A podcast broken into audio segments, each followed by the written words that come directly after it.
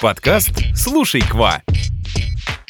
Всем bonjour, bonjour! Это новый выпуск нашего подкаста. В этом подкасте мы не будем пересказывать грамматические правила, учить диалоги, потому что... Потому что здесь мы будем bavarder, болтать о тонкостях французского языка, культуре Франции и о том, как изучать иностранный язык системно и без выгорания.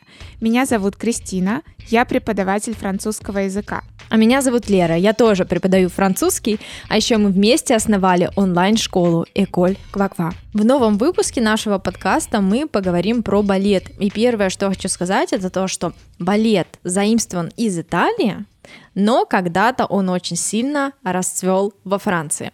И изначально это было такое торжественное зрелище, так называемый придворный балет. Когда в целом он появился? Я нашла информацию, что балетная эпоха во Франции и во всем мире началась во второй половине 16 века. И... Давненько. Да, да, действительно давно. Но вот как я говорила, это был придворный балет, это было зрелище некое. И в то время король, а, французский король Людовик XIV, он так сильно заинтересовался вот этим танцем и а, развил это направление.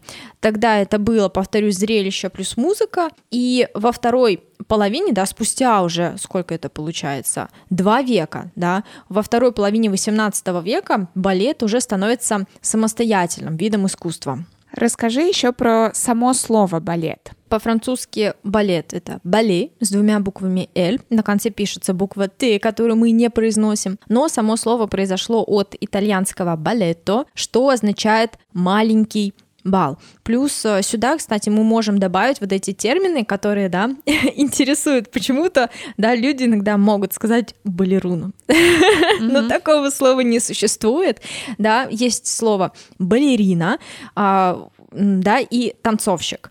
Во французском языке тоже используются термины как танцовщик и танцовщица, да, и так получается мы во французском языке добавляем danseur или danseuse и в конце de ballet. Так, и сегодня, наверное, ты хочешь еще поговорить про терминологию балета, потому что там очень много интересных слов. Да, да, конечно, и в целом терминология балета — это а, стержень нашего выпуска, потому что изначально балеты, балетные термины, они были заимствованы в Италии, но, как вы помните, балет, балет стал развиваться во Франции, соответственно, и термины стали основываться именно на французском языке. Да, при этом, насколько я знаю, они связаны с движением, то есть с глаголом. Угу, да, ты права. И большинство терминов балета, они обозначают какое-то конкретное действие, которое, так скажем, производится при, при его выполнении, например, что-то вытянуть, согнуть, а там, открыть, закрыть, скользить. Да, но насколько я помню, есть еще не только да, глаголы, вот, например, слово па. Угу. Шаг. Да, кстати, я когда-то до меня вот это дошло, что как же запомнить слово, ну вот шаг, оно, может быть, не сразу у меня усваивалось, когда изучала французский, а потом, да, я с балетом сопоставила сделать па. Mm-hmm. Вот это П-А-С, в общем, интересно, да, сопоставлять mm-hmm. вот эти вот названия, которые ты вроде бы знаешь в русском языке, а потом ты понял, а какая же у них есть история.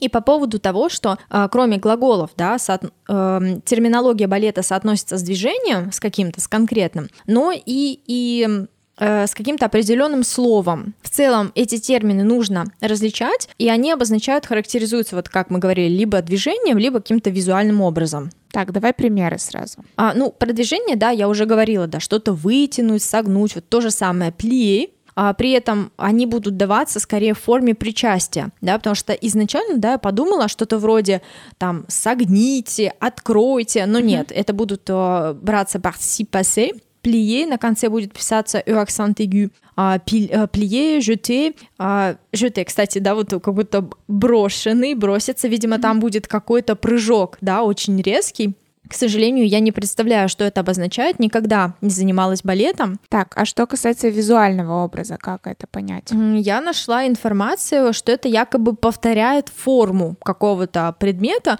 и я нашла такие термины, как э, падуша, причем mm. это пишется падеша, ну, падеша. А, мне, угу, да, и мне даже интересно, как э, э, преподаватели балета это произносят, да, одним словом или делят. Просто для меня, да, вот паде, падеша, ну, вот это вот Три слова разных, да, интересно. В общем, chat — это как будто бы а, шаг кошки, ну, кота, ладно, или pas de poisson. Но, это вообще Да, я, но я посмотрела, и действительно, да, вот de chat почему-то у меня с таким вот как кот, кошка, такое что-то изящное. Uh-huh. А de poisson, ну, искренне говоря, я там рыбку не увидела никакую. А, ну вот такое существует. А теперь я хочу поделиться интересными фактами про балет. И, возможно, вы их знаете, но я скорее бы хотела это сказать на французском языке, да, а мы потом это разберем. В общем, два интересных факта, которые я хочу вам представить. Первое. Pour coudre un tutu de ballet, il faudra environ 13 ou 16 mètres de tulle et deux jours de travail. Вот такое слово услышала Кристина, да? Тютю. Угу. Что такое, как ты думаешь, тютю? Может быть, это юбка? Да, да. Но только она называется как пачка. Да, пачка. Да, и прикинь, 13-16 метров и два дня работы. Где-то я находила информацию про то, что ее делают именно вручную всегда. Угу. Да, но опять же, я здесь не специалист, и мы в этом подкасте рассказываем скорее про терминологию балета, чтобы вы могли сопоставить, может, для себя какие-то слова запомнить. И еще один факт, про который мы с вами поговорим, зачитаю его на французском. Une ballerine change plus de 300 paires de chaussures de danse par an. Получается, что балерины, да, 300. Ты можешь себе представить? 300 пар вот этих пуантов, да, и, кстати, пуанты, да, угу. это же тоже получается как пуан, пуа, угу, отсюда. Как кончик, да? Кончик, да, абсолютно верно. И я даже находила такую информацию, что иногда вот эти специальные, специальная обувь для балерин, она не может, она может не продержаться и дня.